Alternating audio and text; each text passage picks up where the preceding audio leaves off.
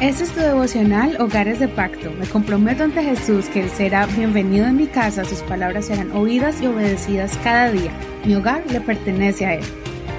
Octubre 15. Por esto clamo al Señor. Salmos capítulo 30, verso 1 al 12. Versión Reina Valera actualizada 2015. Te glorificaré, oh Señor, porque me has levantado y no has dejado que mis enemigos se alegren de mí. Oh Señor Dios mío, a ti clamé y me sanaste. Oh Señor, tú has hecho subir mi alma del Seol. Desde la fosa me has vuelto a la vida. Canten al Señor ustedes sus fieles, celebren la memoria de su santidad, porque su ira dura solo un momento, pero su favor dura toda la vida. Por la noche dura el llanto, pero al amanecer vendrá la alegría. Yo dije en medio de mi tranquilidad, no seré movido jamás. Tú, oh Señor, por tu buena voluntad, estableciste mi monte con poder, pero escondiste tu rostro y quedé turbado. A ti, oh Señor, invocaré, al Señor suplicaré. ¿Qué provecho hay en mi muerte cuando descienda a la sepultura? ¿Te alabará el polvo? ¿Anunciará tu verdad? Escucha, oh Señor, y ten misericordia de mí Señor, sé tú mi ayudador. Has convertido mi lamento en una danza. Quitaste mi vestido de luto y me ceñiste de alegría.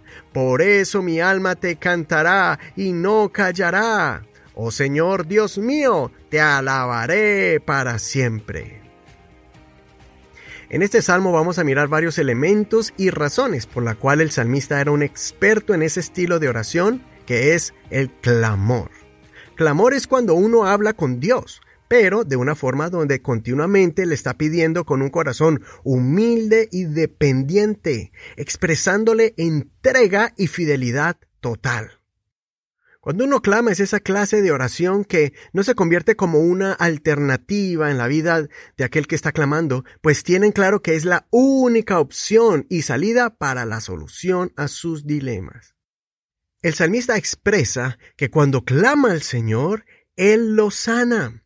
Posiblemente habla de una sanidad física, corporal, pero también podemos notar que es una sanidad del alma, de esos momentos cuando se encuentra uno vacío, o más bien perturbado, porque está pasando por un momento de confusión. Es cuando uno quiere avanzar, pero su corazón está atascado, tiene un impedimento o una dificultad que no le permite expresarse, seguir adelante, ser feliz y disfrutar de las bendiciones de Dios.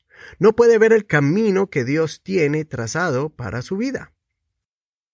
Cuando sientas que has perdido la esperanza, cuando tu mente esté atribulada y tu corazón confundido, qué mejor acción que el elevar un clamor que salga de lo profundo de tu ser al Dios Todopoderoso, para que sane tu mente y tus pensamientos, tu corazón y sentimientos, y que tu espíritu sea revitalizado y tu alma pueda una vez más elevarse a las alturas.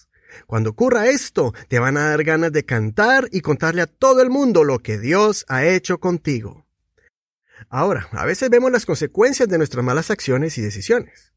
Sufrimos cuando ofendemos a Dios, pero el salmista reconoce que cuando Dios se enoja es por un momento temporal, pero que su amor, misericordia y gozo es para toda la vida. Él no es un Dios rencoroso que te está recordando y exhibiendo tu pasado delante de ti todo el tiempo, contrario a como usualmente hacemos con los miembros de nuestro hogar. Aprendamos del Señor que su enojo no es permanente, sino que Él prefiere extendernos su perdón y más bien obrar a favor nuestro para sanarnos, restaurarnos y liberarnos. Él se goza más en vernos progresar que vernos metidos en ese hueco donde a veces caemos por descuidos o por testarudos. Permite que el Señor transforme tu tristeza en alegría y tu lloro en un cántico de agradecimiento por la liberación. Soy tu hermano y amigo Eduardo Rodríguez. Que el Señor escuche tu oración y te conceda la sanidad cuando clames a Él. La canción recomendada de hoy se titula Santo Digno, interpretada por el coro Tabernáculo Cristiano. Este es un ministerio de la Iglesia Pentecostal Unida Hispana El Reino.